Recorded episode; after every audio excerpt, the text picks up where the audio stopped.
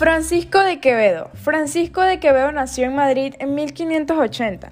Su familia trabajaba para la familia real, entonces él tuvo muchos contactos desde su infancia con la costera en una España decadente en la etapa de los Austrias menores.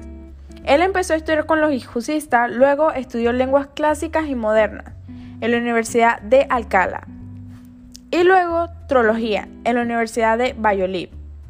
Entonces él tenía una cultura humanística y en Valladolid se convirtió en el centro del reino. Y ahí fue cuando Quevedo fue entregado contacto con personas como Cervantes y Góngora y se dice que ahí fue cuando eh, tuvo diversas peleas con otros. El 26 de febrero de 1634, Francisco Quevedo y Esperanza de Mendoza se casaron en el antiguo palacio de Cetina. A una rosa. Ayer naciste y morirás mañana. Para tan breve ser, ¿quién te dio vida?